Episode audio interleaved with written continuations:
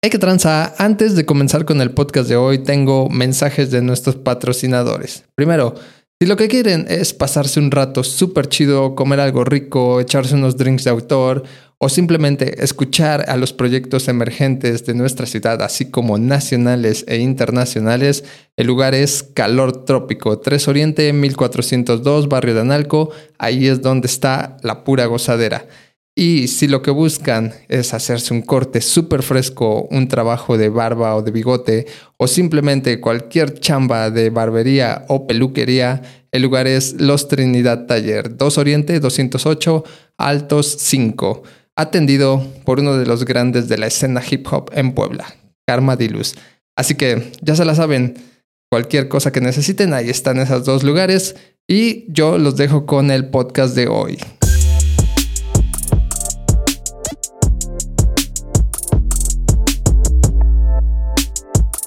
Hay que transar. Bienvenidos una vez más a su podcast Es que de frustrado. Yo soy Shizam y el día de hoy tenemos un invitado muy especial.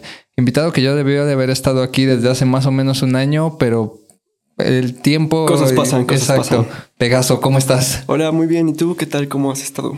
Yo ¿Cuánto encantado. tiempo sin verte? Eh, sí.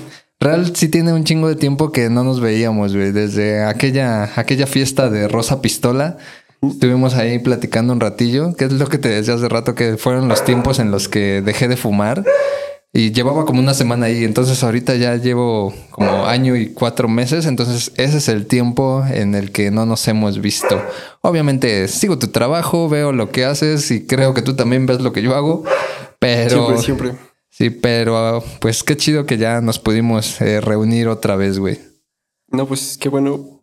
Y qué bueno que sea para esta ocasión. Exactamente. Aprovechando Sí, aprovechando. ciertas ocasiones también, ciertas situaciones. Gracias por la invitación. Gracias por recibirnos. Y pues, ¿de qué quieres empezar a hablar en esta ocasión? Pues vamos a empezar con un regalito que es de parte del podcast y de nuestros patrocinadores de Mente 1721. Sácalo, güey, si quieres. gracias. Sí, sácalo, sácalo. Ay. Ahí, presúmelo. Este.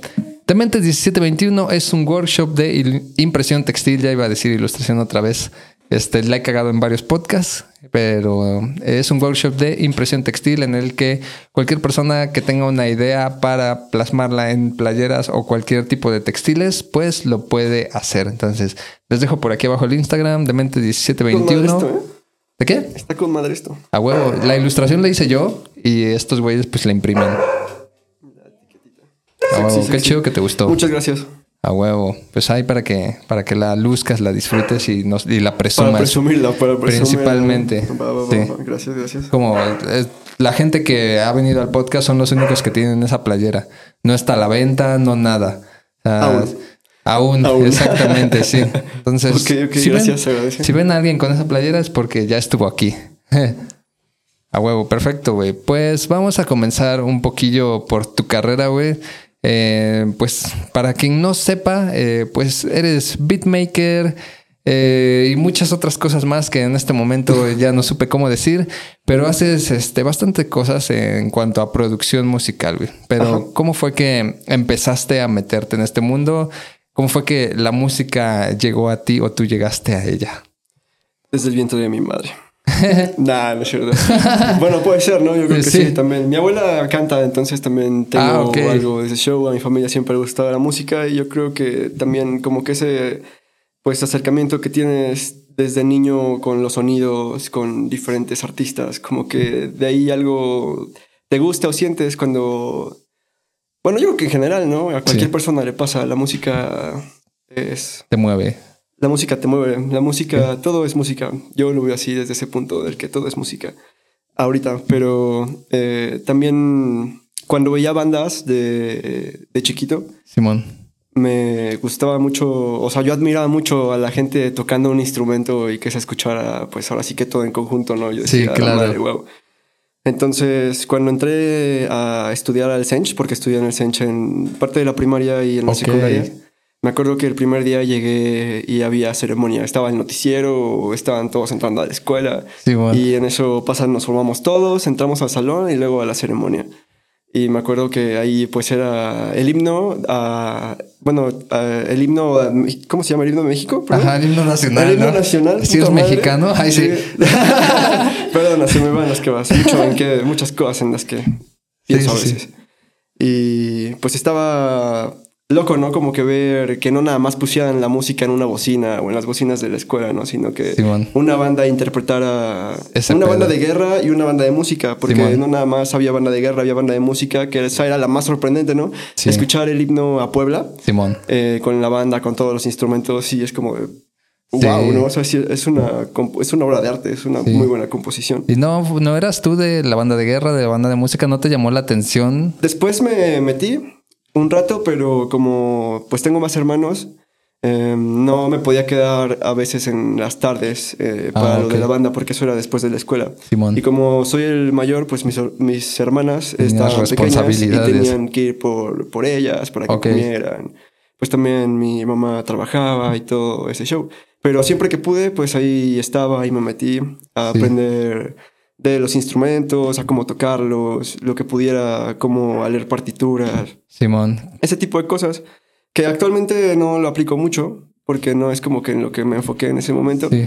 pero eh, Pero lo sabes. Tengo la noción de Ajá. eso porque lo viví, lo, lo sé, estuve conviviendo con músicos ¿Qué pues, que son profesionales, Sí. practican diario. Bueno, yo en ese entonces tu- Diario. tuve la oportunidad a veces de estar, de estar ahí también practicando diario, Sí. toqué varios instrumentos. Aproveché lo más que pude, la verdad, eh, ¿Sí? estando ahí. No, no fue como que te escogiste uno y ya, y con ese te quedaste. Sí, Ajá, sí no. fuiste como de ahora quiero tocar este, ahora quiero tocar este. Sí, como que yo buscaba ver, aprender de cada instrumento algo, algo diferente y no me gustaba nada más como que estar con, con un instrumento. Sí, sí, sí. ¿Sí crees que tienes así como este pedo que decíamos hace rato como con Medusa, que el, el don, que lo traes así realmente? ¿Te sentiste así con cuando tocaste, no sé, un instrumento, dijiste a huevo, puedo hacerlo?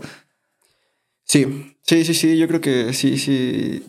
Me siento con el don porque yo escuchaba canciones. Después de todo eso, cuando ya me empecé a meter más, me, empecé, me empezó a gustar más la música, empecé a consumirla más, empecé a informarme más y todo ese show. Em, Fucking, estamos pachecos, raza, una disculpa.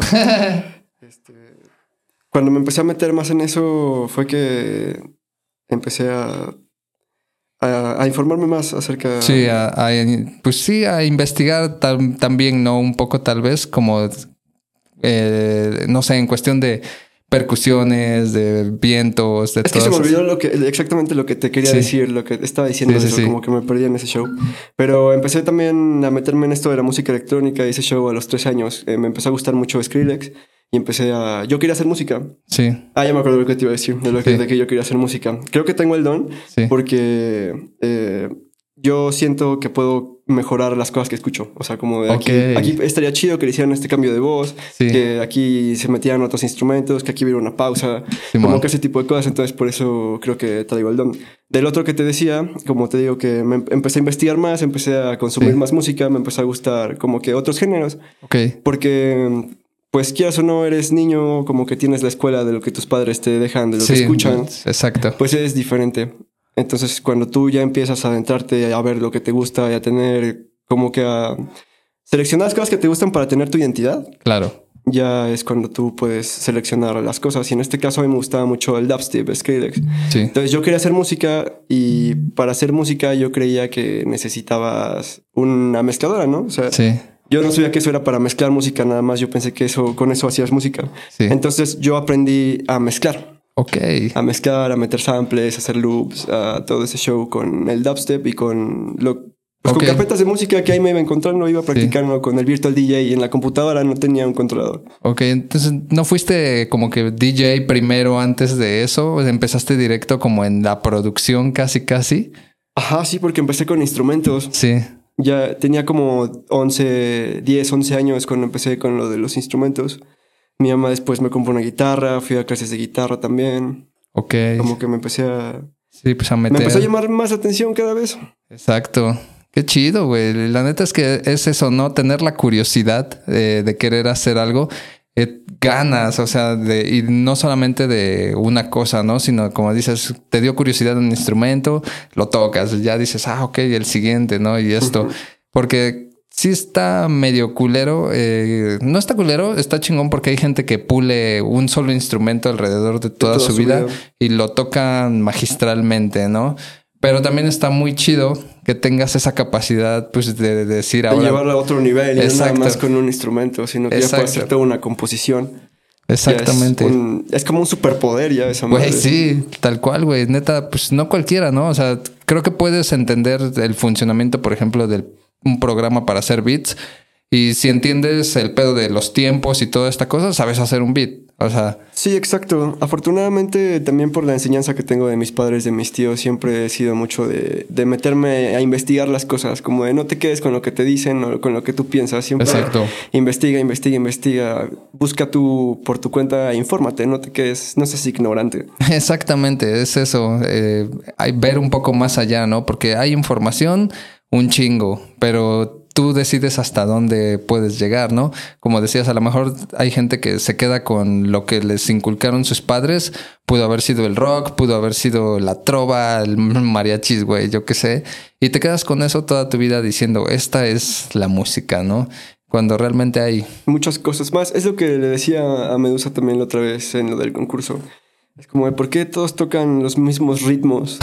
sí. O sea, viendo tantas posibilidades con un instrumento, tantos, tantos compases, tantos tiempos, ¿por qué siempre hacer los mismos ritmos? Exactamente. ¿Por qué no en un cover quizá cambiarle? O sea, aunque sea un cover, ¿no? Un arreglo, ajá. Exactamente, no importa eso, sino como que hacerlo, darle tu identidad. Exactamente, güey. Sí, eso es lo que mucha gente no hace, porque no sé si sea por flojera o por qué, pero pues ya tienes tu cover súper chingón y sabes que debe de sonar de una manera, ¿no? Y como que meterle mano, a lo mejor para alguna gente podrá ser como, ay, no, qué hueva.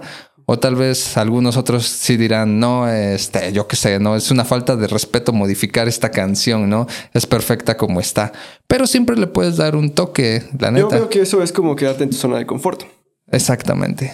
O sea, no no ver más allá. Si tú puedes dar lo mejor de ti para algo, independientemente de que tú digas, ah, es una canción acá.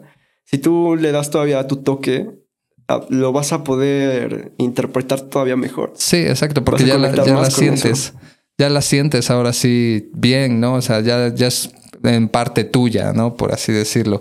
Ya ya no estás interpretando, ya estás sintiendo también esa parte que tú agregaste tal vez, ¿no? Exactamente, ya lo estás transmitiendo también. Exacto. Sí, es lo que hablaba la otra vez con no sé quién, eh, que no sé, hay mucha gente que interpreta canciones, pero no las siente realmente, ¿no? Entonces, para poder hacer algo chingón que le pertenece a otra persona, te tienes que poner en esos zapatos también y pues eh, meterle ahí sentimiento realmente. Eh, y pues está chido, o sea, está súper chingón, güey. Eh, ¿No tuviste tú alguna banda así de morrito? ¿No, no tuviste esa inquietud así de, de, de, hacer algo así, güey? Nunca conocí a las personas adecuadas para poder formar una banda. O sea, como que yo me rodeé de gente que no estaba tan cerca de la música o que no le interesaba tanto. No, no, no tuve como que la oportunidad de poder hacer una banda, pero en la escuela en la que estaba estudiando guitarra, en la que me estaban enseñando guitarra, hacían conciertos cada cierto tiempo. Okay. Entonces, pues tenía la oportunidad de tocar con más gente que había estado practicando la misma rola que yo y pues ya tocábamos todos bien. Para un público pues de unas 300 a 500 personas. Entonces también eso como que de aparte de una escuela es importante, ¿no? Que también te enseñen, pero te lleven al momento que es, ¿no? Al escenario. Exactamente. eso también, de, al vivirlo desde pequeño, como que pues es un golpe de realidad exponerte a tanta gente al demostrar que eres capaz de hacer una habilidad, ¿no? Exacto. Es que es eso, porque pues no sé si tengas tu pánico escénico o, o Nel, porque creo que eso es por lo que mucha gente se frena, ¿no? Eh, a la hora de, como dices, exponerse ante un público, aunque sean de cinco personas, güey, o sea, no necesitan ser 500. Exacto, güey. ¿Tú no, no, no, sentiste nunca ese pedo? Es que es un proceso también. Ok.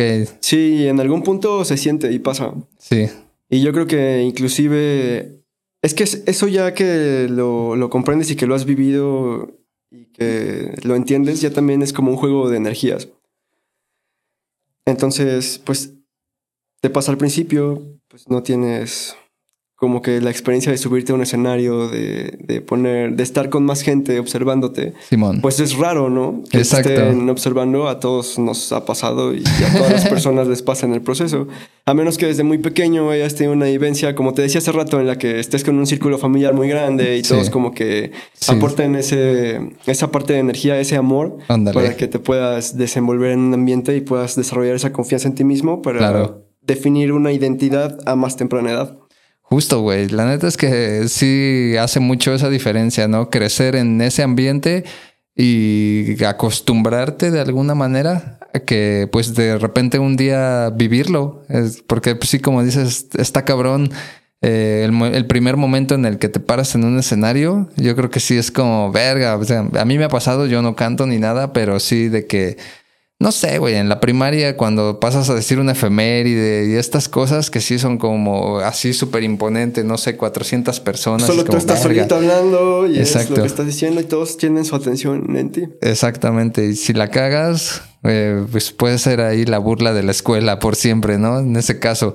Pero pues sí, es como dices, es irte acostumbrando un poquito a, a esa sensación, ¿no? Sí, y si ya te pasó y ya se burlaron todos de ti, ya la cosa es que vas a hacer por eso, ¿no? O sea, te Exacto. vas a quedar con eso, eso te Ajá. va a definir quién eres. Exactamente. Ya es cuestión de cada quien también cómo ve las cosas, porque ¿Sí? yo creo que, bueno, afortunadamente a mí no fue tan fuerte así como para llegarme a quedar así sin saber qué hacer o, o que se me quitara la música o ese tipo sí. de cosas, porque siempre he llegado a un escenario ya con la noción de lo que voy a hacer y lo que tengo que hacer, no voy a ver Simón. qué hago, ¿no? Ahí arriba. Ya es como de que pues, te preparas antes de, de un show, de Simón. un evento. La neta. Sí, pues sí tienes que ir ya con el mindset en la cabeza, güey. Porque si no, si te agarra en la pendeja, güey, pues así que el pendejo, pues vas a ser tú, ¿no? Va a ser uno el que quede ahí en ridículo, güey.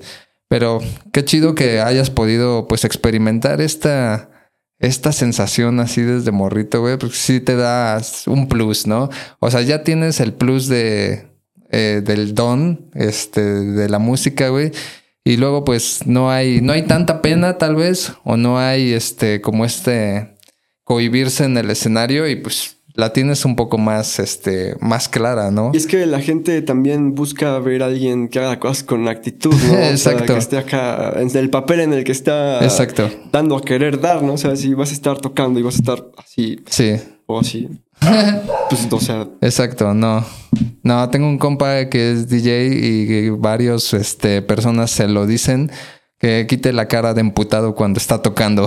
Sí, Porque sí, neta está tocando y parece que está envergadísimo, güey. Sí es como, güey, disfruta tu música. Y digo, si estás en un antro en el que la, la gente no te ve y Ajá. pues le vale madre eso, pues puedes tocar como quieras, ¿no? Hasta sí. te sientas y ya y Exacto. tus pistas. Pero si quieres ser artista, si quieres que la gente te vea, quieres conectar Exacto. con esa parte de las personas, no puedes hacer eso.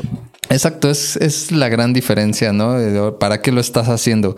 Te puede valer madre si nadie te ve, si no hay una repercusión realmente importante. Pero como dices, para ser un buen artista también hay que tener un poco de dominio del público. O sea, ofrecerles eso, una experiencia. Que no vayan nada más así como a ver un güey parado y que ni expresión tiene, tal vez, ¿no? Y para poder tener un buen dominio del público, tienes que tener un buen dominio de ti mismo. Claro, exacto. Si no, pues cómo vas a... Sí, exacto. Es, una es consecuencia de la otra, güey. Exactamente. Nah, pues sí, güey, qué loco. Entonces, este, ya no tuviste, bueno, no tuviste bandas, empezaste a, a, tocar en estas clases de guitarra en los conciertos que me decías, güey. Uh -huh. Pero. Eso fue a los 10, 11 años. Ah, a los okay. 13 te digo que aprendí a tocar sin querer. Sí. Y ¿Cómo, que, ¿Cómo fue sin querer? Pues te digo que yo pensé que así se hacía la música. O sea, yo okay. no quería tocar música, yo quería producir música. Ah, ok, sí, sí, sí. Descargué Virtual DJ y dije, ah, pues ya lo descargué, pues es, veo que lo hacen, pues voy a aprender a hacerlo, ¿no? Y sí. estuve un muy buen rato haciendo eso en mis ratos libres, en mis ratos de ocio. A mí me gustaba mucho jugar Minecraft mientras escuchaba Skrillex. Entonces okay. ya iba escuchando como que las canciones que me gustaban y decía, sí. ah, no, si la corto acá y meto la otra, pues se va a escuchar más pro, ¿no? Y así. Ah, huevo. Entonces ya me daba otro rato libre, ya me, Me gustaba mucho también descargar los skins de las consolas Simón. del Virtual DJ para que parecieran consolas acá Sí. reales. Simón. Entonces como que eso también me, da, me daba la noción de lo que eran los equipos reales para Simón. poder llegar a usar o a tocar uno, uno real. Ok. En- eh, pues empecé con eso, pero no toqué nunca en ningún evento ni en ningún lugar. Más que en la prepa, nada más hice como que un mix para el, el baile de Navidad. De la tardeada y acá. Ajá, sí. exactamente, del festival. Y fue como que todo en lo que me metí. De en la prepa luego llevaba mi guitarra o en la secundaria y ahí me ponía a tocar Simón. yo solito. O luego tenía un compita co- que también tocaba la guitarra y la- igual llevábamos esos días de Navidad o algo así, ya conectábamos y nos poníamos a, a tocar lo que... Pues como eres músico, tienes como que esa conexión con la música también, ¿no? Entonces pues puedes ahí sacar y como que compartir ese momento con más personas. Ok. Después de eso, en la prepa justamente cumplí, bueno, cuando cumplí los 16 años, ya quería como que es lo que tenía eso que te decía de yo puedo mejorar como que esto acá en esta canción, Sí, puedo quitar esta parte, puedo cambiarlo acá para que a mí me guste más, ¿no? Y si a mí me gusta Exacto. más, puede que también a las demás personas les guste. Ajá, era para ti al principio, ¿no? Entonces Supongo. agarré y dije, pues qué tan difícil puede ser producir música, ¿no? Y, Pequeño metí- detalle. así, pues me metí a ver cómo se hacía. Ok. ¿De fue- qué tutoriales de YouTube y esto? En o- YouTube Ok. Eh, en YouTube te puedes hacer ingeniero de lo Sí, que sea sin te pedo. puedes güey. hacer neurocirujano si quieres. Sí, de hecho sí, güey. O sea, ya lo único que te limita eres tú, güey. Tienes Exacto. toda la información del mundo aquí, güey. Sí. Imagínate lo que hubiera pasado, hecho la gente antes, para poder mandar un mensaje inmediatamente de un lado a otro. Sí, Sería exacto. terrorífico que en otros tiempos de la humanidad donde había otras cosas peores, esto fuera... Esto hubiera sido más factible. Esto hubiera sido más factible Sí, para pues las en los, en los tiempos de las guerras, ¿no? Yo me imagino así ahí que los mensajes, eh, que muchas guerras se acabaron porque llegaron a torcer mensajes, este, que iban acá encriptados y toda esta chingada, ¿no? Pero eso porque, no sé, mataban al güey que llevaba el correo. O sea, Sí, pues sí, exactamente. Era, era difícil, pero sí, tenemos toda la información acá. Ya tú te limitas. Si quieres hacer algo, puedes informarte y hacerlo.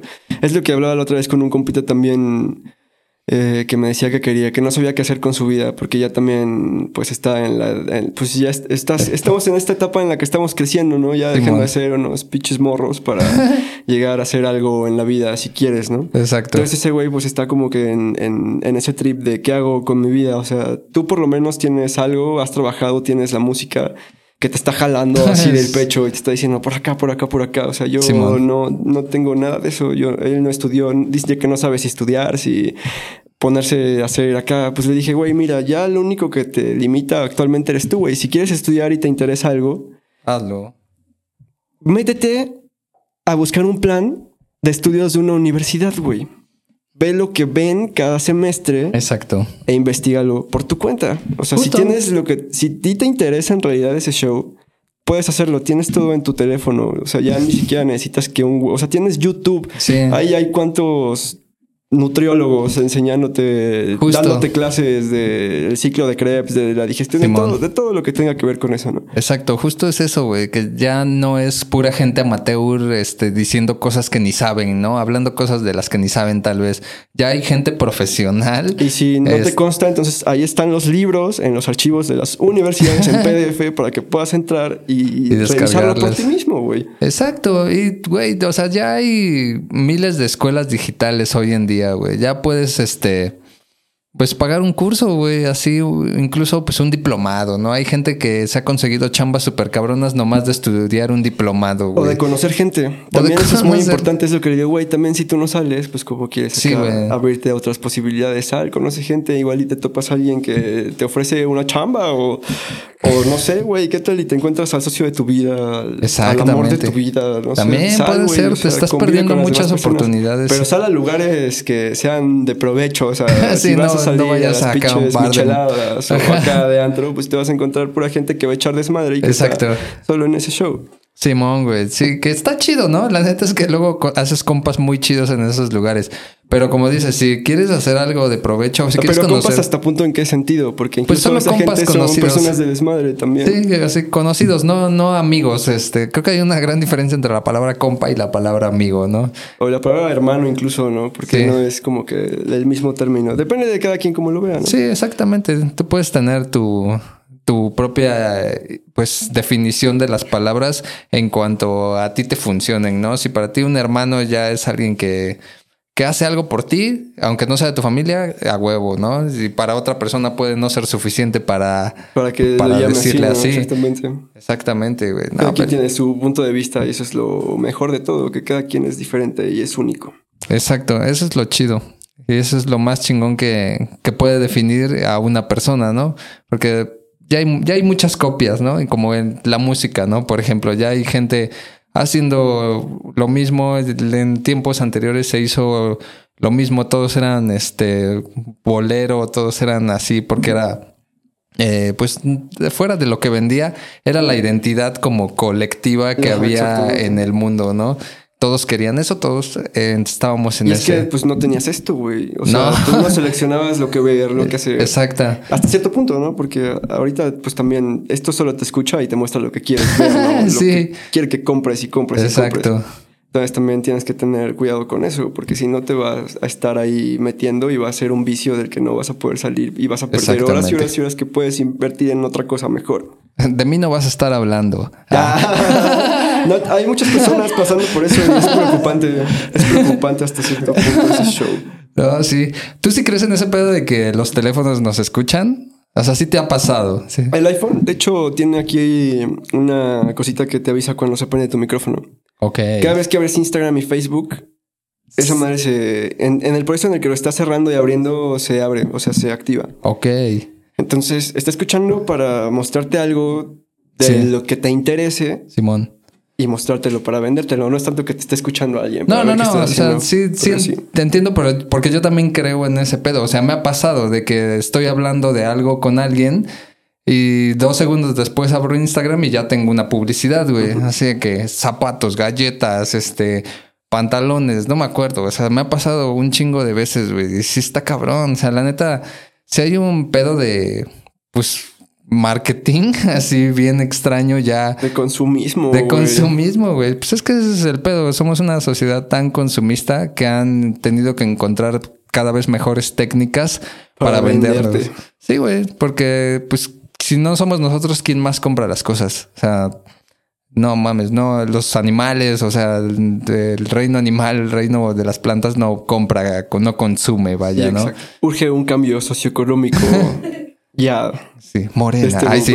Morena, la esperanza de México. Ay, sí. Aquí haciendo la publicidad. No, páguenme si quieren. Patrocina, patrocínenos. Morena. Sí, ¿no? Sí, ya sé, güey. No, pero sí está cabrón, güey, ese pedo. Yo apenas trabajé en una empresa de pantallas, este, de espectaculares de los de la calle, pero de los que son de pantalla.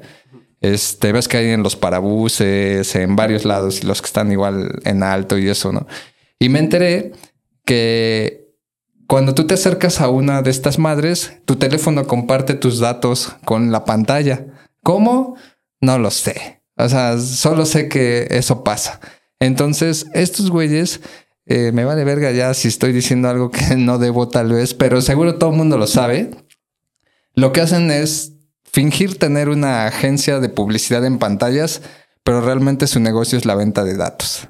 Ah, madre. Se está cabrón, güey. Está cabrón. Y eso te pasa solamente por pasar por una pantalla de parabús y esto, ¿Y güey. cuántas personas pasan? O sea, ¿qué Exacto. tan rentable es ese show? ¿En cuánto venderán los datos? Ni ¿Quién idea. sabe, ¿O qué güey? datos, no? También. Sí, no Por sé, güey. tu teléfono tienes todo. O sea, Todo. Todos tus Tienes fotos de tu contraseñas. INE, tienes Sí. contraseñas, tienes Exacto. Tu app del banco, güey, seguramente. del banco, correo electrónico, teléfono, dirección. Sí, güey. Pero pues hasta qué punto te importa eso, ¿no? O sea, No, o sea, es como no, no te van a robar. O sea, realmente no se van a meter a robarte tu dinero del banco. Pero lo que sí van a hacer es que ahora Movistar, Telcel... Te van a estar chingue y te chingue, van a estar chingue, chingue madre y por chingue. correo, por teléfono. Eso sí es un castre. Sí, es que... Hay, es- una, hay un método en el que entras a, a una página del gobierno que no me acuerdo cómo se llama. Ahí pones tu número y te deja de llegar todo ese show. ¿Neta? Sí, de manera automática. Órale. No, pues sí, ya Sí, saben. Ya saben, banda. Sí. Es que sí está muy cabrón ese pedo, te digo, que yo trabajé ahí, güey, y no mames. O sea, cuando vi ese pedo, sí dije, no te pases de verga, güey. Y pues los datos que se mueven, o sea, en plataformas como Instagram, en Facebook, o sea, ya el negocio de hoy en día son los datos, güey. Las... Pero pues, datos para qué. La güey? información, O pues sea, eso. imagínate que se esté haciendo como que el metaverso y todos esos datos en sí generan transacciones de cierta manera y haya gente aprovechándose. La gente está re loca. Sí. La otra vez estaba viendo que querían hacer, meternos cosas en el cuerpo para que cada sentimiento que tuviéramos y cada movimiento que hiciéramos con nuestro cuerpo generara fondos para Oh. lo mismo, para un, Sí, como un nuevo sistema Pues socioeconómico que te estoy diciendo. Monetizar Pero, güey, qué raro. O sea, Sí. ¿para qué quieren esa energía que produce tu cuerpo así? Pues imagínate, o sea, tienes. Yo no sé cómo la gente a veces no cree en energías y en ciertas cosas.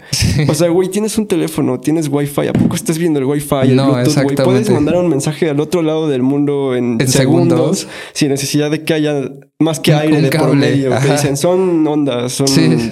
Este, eh, partículas eh, y el electromagnetismo, ¿no? Simón. Eh, ondas electromagnéticas. Eso. Pero, güey, o sea, ¿cómo es posible que la gente no pueda creer en cosas más allá si están en la capacidad de hacer eso y no lo están viendo? Porque lo están usando y, y ni les importa, güey. O sea, Exacto, y que todos estos sistemas pues buscan imitar realmente a la naturaleza, ¿no? O sea, nosotros tenemos la capacidad de comunicarnos de esas formas, que no sepamos cómo. es, sí, Ya es exacto, otra es cosa. otra cosa. Pero eso es cierto. Bueno, a mí me consta que eso es cierto. No, sí, güey, o sea, re- realmente hay, o sea, hay mucha gente que, que ha estudiado esos pedos, o sea, y la, la energía existe, porque no solamente existe el, el wifi, llamemos, no, no, la energía magnética, la energía electromagnética, los rayos UV incluso producen este, pues energía, güey, o sea, hay un chingo de cosas que no vemos que producen energía y, pues están. Y no porque no las veamos quiere decir que no que no existen. existan. Ajá. Y nosotros mismos, o sea, somos energía porque tenemos energía para movernos, güey. No creo que no haya una forma de como de radiarla, de irradiarla, de que esté tal vez escapando de ti, ¿no? Por así decirlo. No sé si has visto una serie que se llama His Dark Materials. No, de Que la materia oscura en español, güey, está en HBO, güey. eh, que hablan justamente de esto, que, que perdemos energía conforme va pasando el tiempo. Y que hay como ciertas fuerzas más allá de nuestra comprensión que controlan toda esa energía, güey. La neta está muy cabrona la serie, se la recomiendo a cualquier persona, güey. Veanla, pero sí habla de eso, o sea, de energías. Y es cosa que, que al final de la serie, un pequeño spoiler, lo relacionan un poco con la, este, ¿cómo se llama? Pues con la materia oscura. O sea, que somos materia oscura realmente y estamos produciendo energía. Que está cabrón. O sea, realmente no entiendo muy bien cómo, cómo va el asunto. Tal vez sí es literalmente ficción en esa serie, pero quién sabe. Ya- Has visto Matrix, ¿no? Simón. Yo creo que va por ahí la cosa, no así literalmente, pero yo he visto cosas que van, que superan la capacidad de entendimiento de todas las personas, bueno, de muchas personas, porque hay personas que sí son conscientes, Sí, saben exacto. show, pero sí ver como la estructura de lo que es todo antes de ser materia, pues es raro y no todas las personas pueden soportar ese golpe de realidad de ver que pues hay muchas cosas Sí, más allá. más allá que no puedes sentir. Ni ver, ni sentir, exacto. Sí, eso, eso es un tema bastante complejo. Que la gente le tiene miedo a las cosas que no ve. Que no a- conoce. Que no conoce. Este, no tengo, güey, no hay pedo. Este, aunque sea eh, física cuántica, güey. No necesitas ser un ente maligno, un demonio, ni nada de eso. O sea, simplemente no entender este, estas cosas que están a nuestro alrededor que no vemos, ya es como muy disruptivo para algunas personas. Como verga, ¿no? Como dices, se les funde ahí el cerebro, güey. Y ya no hay, Hay personas más. que ya no pueden aceptar la realidad, güey. Y buscan el por qué y por qué y por qué y cómo y cómo y cómo. Y son esos físicos que, se, que pierden la cabeza. Exacto. Y que está chido, ¿no? Porque así se han descubierto ciertas Muchas cosas. muy interesantes. Exacto, pero siempre alguien tiene que pagar las consecuencias de, Sí, ¿no? pues de, de preguntar tanto por qué. Ah, La curiosidad mató al gato. dirían. Exacto, la curiosidad mató al gato, güey. Pero pues, sin esa curiosidad no tendríamos creatividad también, ¿no? Porque creo que la creatividad viene de la curiosidad un poco, ¿no? Es como tú, regresamos un poco al punto. Sí, ya nos fuimos acá a otros temas. Estábamos hablando de la historia de, de- de la música, ya nos fuimos al sistema socioeconómico y acá. Güey, me gusta. multidimensionales. A mí me casi. gusta eso, güey. A mí me, me encanta eso porque lo que siempre le digo a la banda es que vemos a la gente que admiramos, a los artistas, a cualquier persona que es creativa, la vemos en el escenario o en donde sea que esté realizando para lo que es bueno y solo vemos su talento. Sin en cambio, pues estos espacios son para conocer un poco más cómo piensa la persona. Sí, Exacto. está chingón tu, tu historia, güey. Obviamente está bien verga que la gente vea todo eso, pero creo que también está chido, pues, saber quién eres realmente, ¿no? ¿Qué piensas fuera de, de los beats, ¿no? Fuera de la Fuera música. Del, del, del público, ¿no? Exactamente, fuera de la farándula, digámoslo, güey. Y, y creo que eso eh, no es que le interese más a la gente, pero puede hacer que conectes más con alguien, ¿no?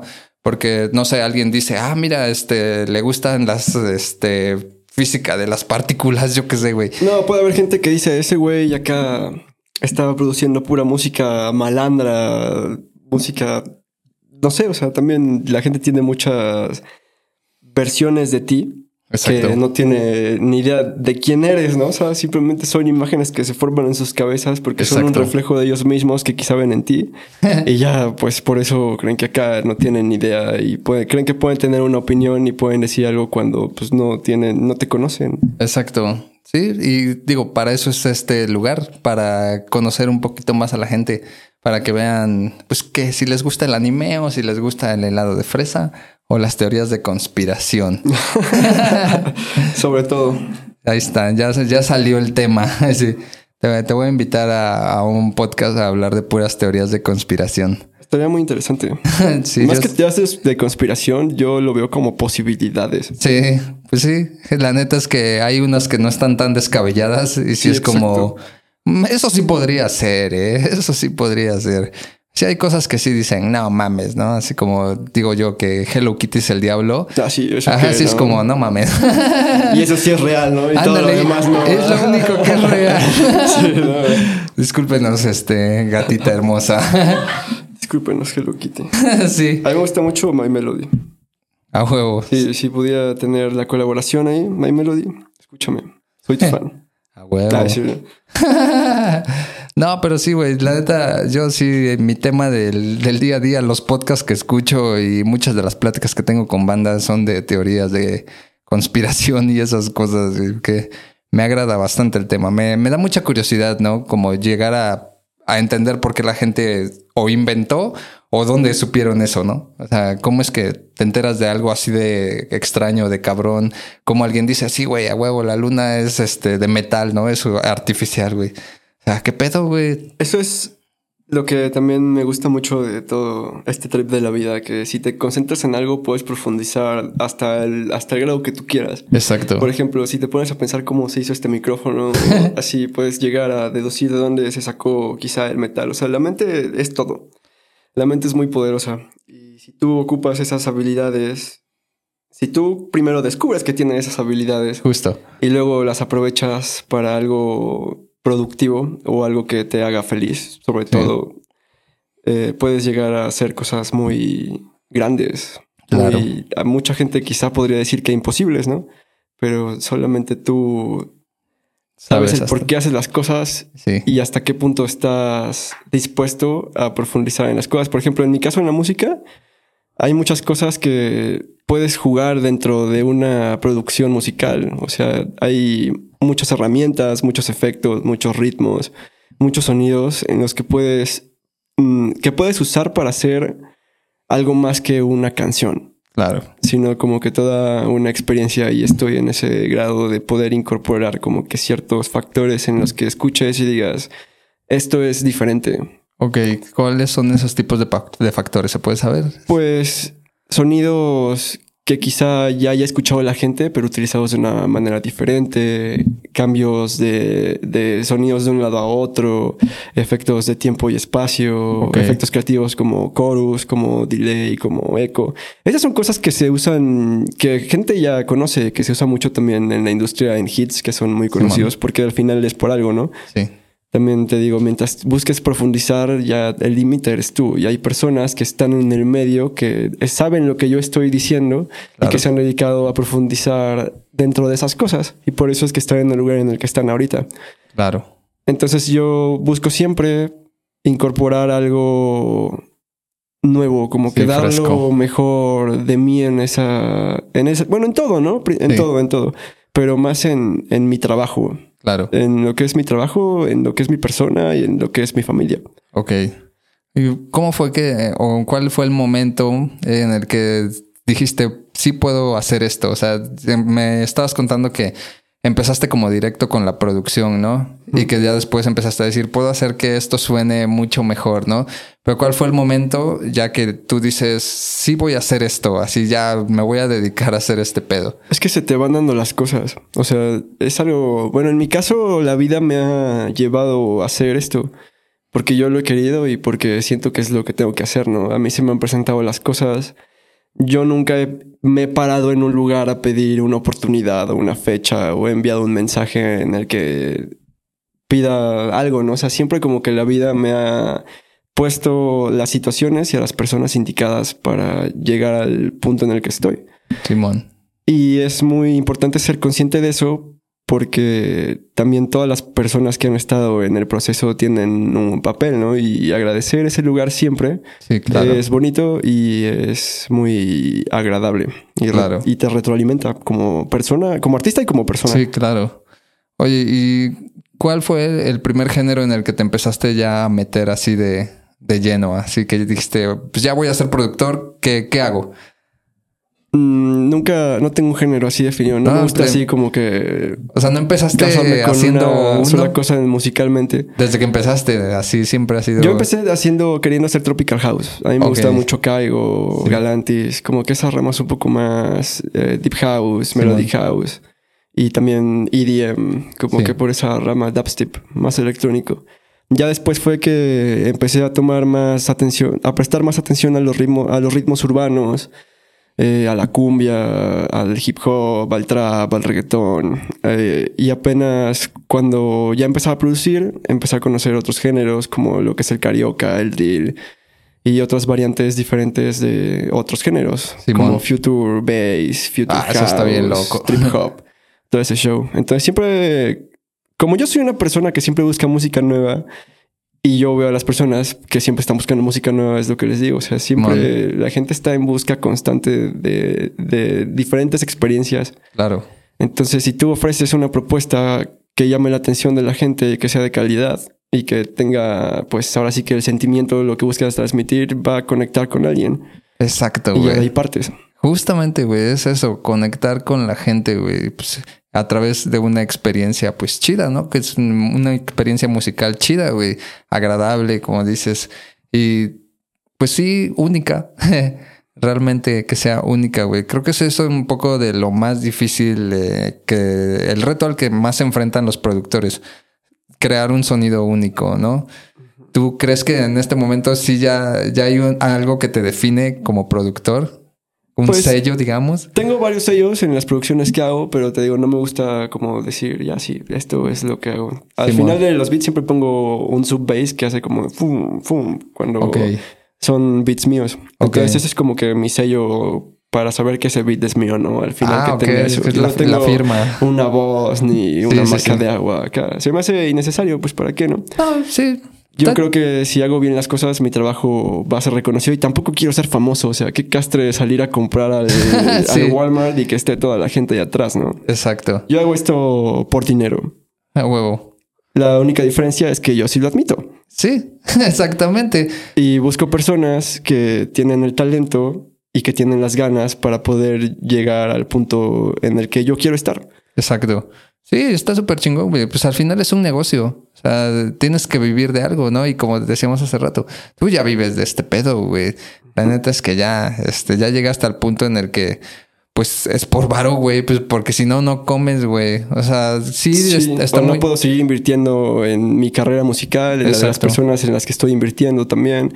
No puedo comprar mejor equipo y es cuando te empiezas a limitar. Entonces tienes que estar siempre en búsqueda constante de, de, relaciones públicas también. O sea, siempre tienes que estar conociendo gente, siempre tienes que estarte moviendo, porque incluso eso te ayuda a posicionarte. Claro. Siempre estar viendo cómo funcionan las cosas, quién está detrás y también manejar tu, el cómo tú te expresas, el cómo hablas. Eso también es lo que decía en una entrevista que me hicieron otra vez en la web, como las relaciones públicas son muy importantes en una carrera, en la carrera artística, en una carrera artística. Simón. Si tú no sabes vender, si tú no sabes relacionarte con las demás personas, pues podrás hacer lo que quieras, pero no vas a... ¿Cómo vas a vender un producto? ¿Cómo la gente va a comprar un producto que no conoce? Exactamente. ¿Cómo va a consumir algo que no sabe lo que es ni por qué está ahí? Es, es como si yo llego y te digo, está chido, pero ¿por qué? Pues porque está chido, cómpralo y ya, ¿no? exactamente. Ahí, ves tú si, si te late o no, güey. Pues no, pues ahí no hay ni siquiera 50% de probabilidades de que las compre, de que compren algo, ¿no? ¿Tú lo comprarías? No, sinceramente, pues, güey. no. pues no, por eso pongo ese ejemplo, güey. No llegas y compras algo porque te dicen que lo compres. A menos que sea el jabón sote, güey. Al menos que sea algo que necesites básico en tu vida, como el jabón, como el rollo de papel y todo eso. Sí, sí, sí. Pero sí, la gente no va a llegar y va a comprar la cosa porque tú le digas que la compre. No vas a llegar y, ah, sí, mira, escucha mi canción, escucha mi canción. tienes que tener ya como que la noción de lo que quieres dar a transmitir una campaña, una estrategia sí, claro. para poder llegar a, a que ese tema sea conocido. Sí, claro. La neta es que eso es algo que a veces mucha banda eh, da por sentado o que ignora, que es que necesitas una buena estrategia porque, pues sí, tu canción estará muy chingón o tu cuadro o tu... Eh, lo que sea. Sí, cualquier, cosa. Ajá, exacto. Cualquier cosa podrá estar muy chingona, pero la gente no sabe que está chingona, no sabe que lo necesita. Y ahí es donde entra tú, eh, la, pues, eh, como... El, marketing, la estrategia. Exacto, la estrategia de marketing, de saber vender ¿Cómo vas a conectar con las personas para que no tengas que llegar y decir, mira, esto yo lo hice, cómpralo? Ajá, nomás porque yo lo hice. Que lo vean y digan, wow, a ver, ¿qué es esto? Exacto. esa es la manera en la que actualmente pensamos. Qué chido, güey. La neta es que sí tienen este, pues hay un gran equipo de trabajo, güey. Gracias, gracias. Eh, no sé si también quieras hablar de este tema, igual si no, ahí lo cortamos, güey. Este, viva Cholula. Eh, ¿Cómo surgió este pedo, güey? ¿Qué, ¿Qué, pasó ahí? Este, todo, todo un gran tema, creo, ahí. Sí, pues con ellos empecé. No me gustaría hablar mucho del tema, la verdad. Simón. Pero pues eh, por cuestiones de la vida, ya sabes, cosas pasan. Simón. Cada quien necesita tomar caminos diferentes en la vida.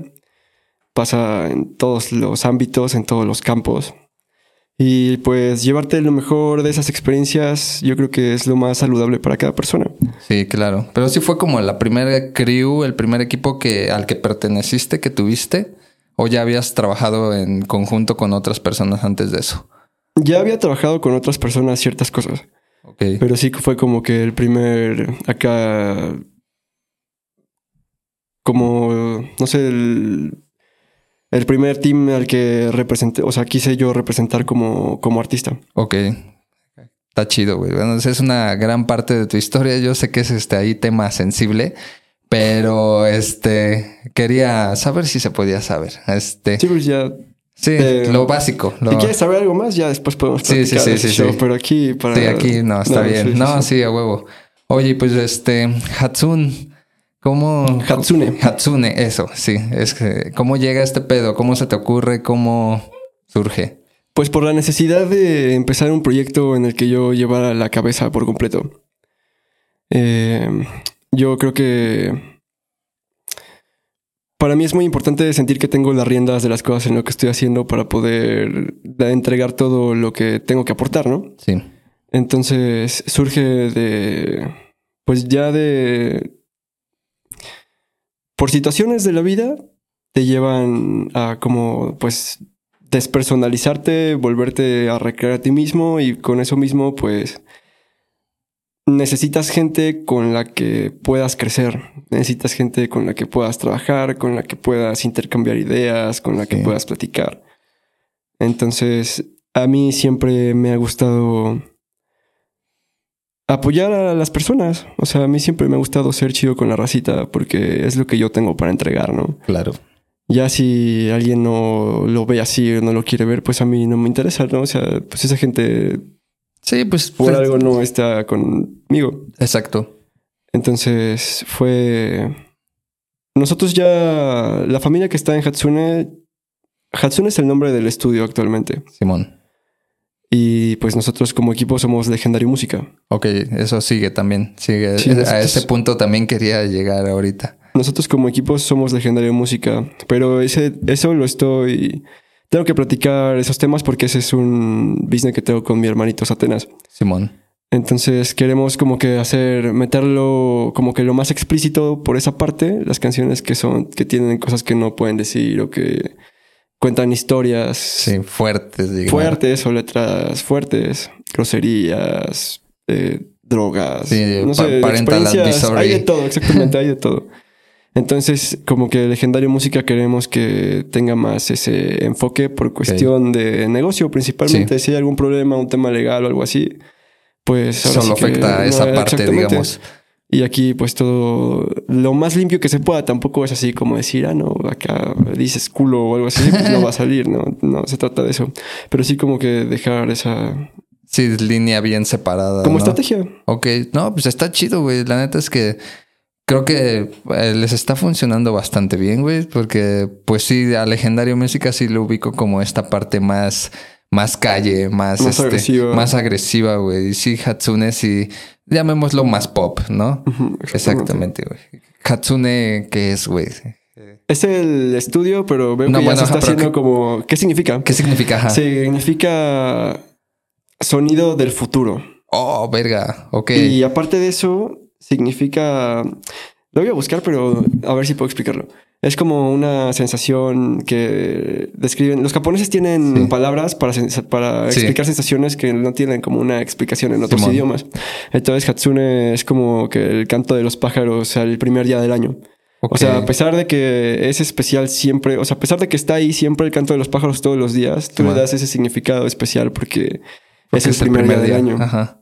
Ok, güey. es- Me gusta un buen esta filosofía que tienen los japoneses de que a todo le encuentran un significado Oh, Sí. así de cabrón. Y como dices, lo bueno, para traducirlo pues, a español no- está cabrón, güey. Así son sentimientos, son palabras que no existen.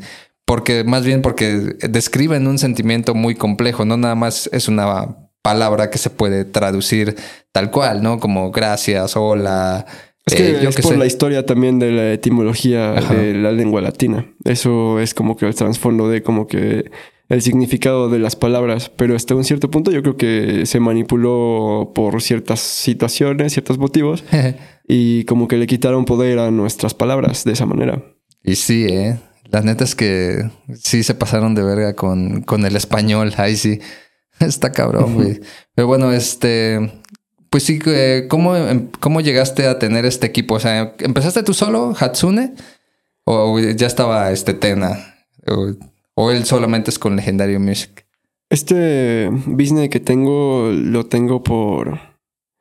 Pues por cuestiones de la vida, te digo. O sea, yo tenía un Sí. estudio, me he cambiado varias veces de estudio. Después de lo de Iba Cholula, eh, pues me quedé sin, sin lugar donde trabajar. Entonces estuve pues ahí moviéndome con unos compitas hasta que encontré un lugar en donde ponerlo en Cholula, en unos contenedores en donde estaba Radio 28 antes. Simón. Eh, arriba ya hay contenedores. Bueno, pues son varios contenedores. Estaba hasta arriba. Hay un compita que se llama Güero Gua. Saludos a Güero Gua.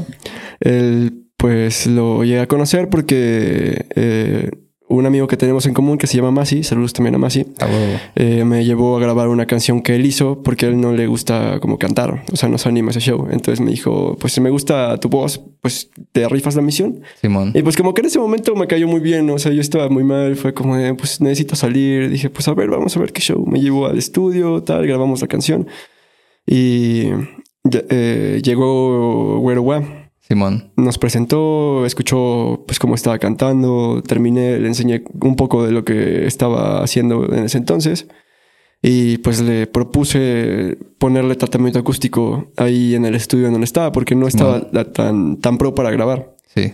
Entonces le hice la propuesta, pues él aceptó, moví mis cosas para allá, remodelamos, quitamos un chingo de espejitos, y uno así estaba lleno de espejos y de discos pegados por toda la pared, era de tabla roca, güey.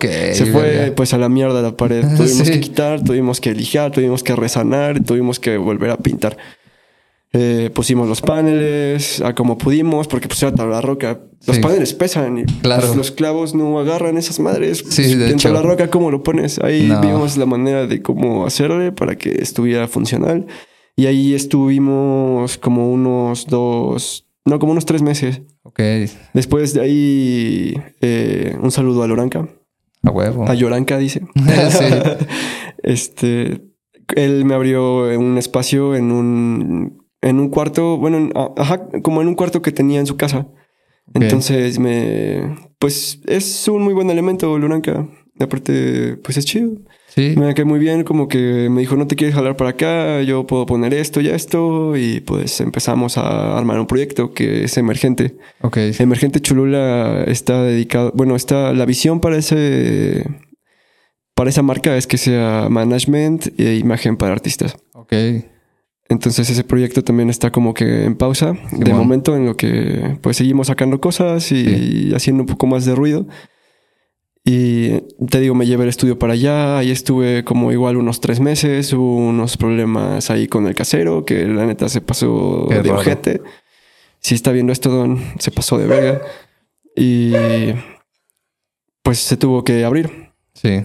Entonces yo dije, pues, ¿para qué me quedo acá? Si no está ese güey, ya, ¿para qué me quedo? O sea, pues no tiene ningún sentido. Exacto. Entonces me tuve que salir de ahí y te digo, por situaciones de la vida, eh, a unas calles de, de la casa donde estaba viviendo con mi mamá, porque en ese entonces me regresé a vivir con mis papás. Simón. Entonces estaba una casa y decía que se rentaba y mi abuela vive, bueno, vivía bien lejos, vivía hasta Huejotzingo. A la madre, sí. Sí, entonces pues también ya está un poco grande Sí. y pues no nos gusta que esté tan alejada y lejos, ¿no? Entonces, por unos temas ahí, eh, me tuve que salir de mi casa y el, el punto era que el estudio fuera ahí nada más, o sea, yo no iba a vivir ahí, pero pues ya me tuve que ir y pues ya hice mi casa. Se fue mi abuela a vivir conmigo, pues compartimos los gastos de la renta y ese show. Órale, qué chido. Tu abuela es tu roomie. Sí, sí, Ah, y está toda madre, pues tienes comida, güey, Sí, y estás claro. tranquilo, no llegas y estás así solo, Ándale. se siente rara la vibra, está Exacto. limpio abajo, pues está, pues también hace un paro, ¿no? Muy grande. Sí, a huevo, qué chido. Vivir con tus abuelos de Rumi, yo no tengo ningún problema, ni ellos tienen ningún problema. De hecho, pues yo creo que está mejor. Yo, a mí me gusta estar con ellos. Y ellos no tienen pedo así como de por el estudio y No, no, esto no, así. porque tengo tratamiento. Entonces Ah, no hay ruido. Sí, sí, sí. O sea, el desmadre se escucha bien duro afuera, pero digo adentro, pero afuera no se escucha nada. Qué nada, nada. chido.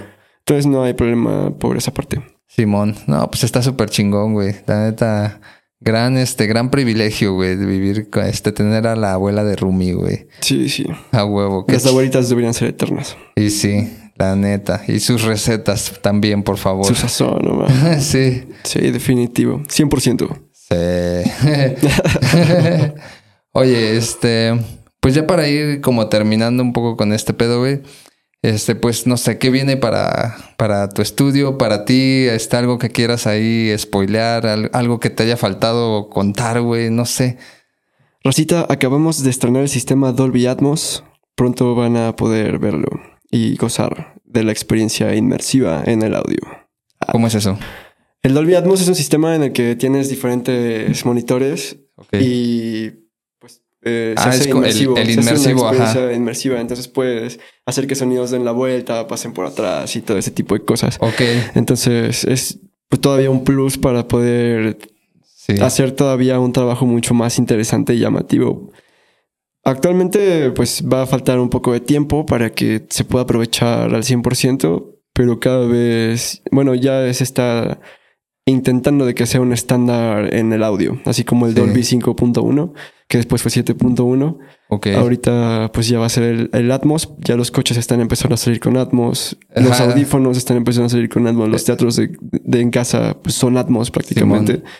Entonces, eso es lo que, lo que también me quiero meter en, esa, en ese show. Eh, vienen muchos proyectos de muchos géneros. No me cierro a trabajar una sola cosa, con Claro. muchas personas también. Eh, me gustaría mencionar a mi equipo. Síganos en redes sociales como Hatsune, la H es la casa, eh, Pegaso, Medusa Show, Kid Buba, JC. Ahí entren a Hatsune y van a ver a todo el repertorio, todo lo que hacemos todos. Mistra, la Escuela Callejera, Flaco de Oro, eh, Satanás Gold. A huevo. Pues no sé, rolas próximas a salir. Te digo esto, ay, esta sí sale más allá del mes, güey. Kid Pues- Buba va a sacar rola el... ¿Qué día dijimos? El 15, 17 de noviembre.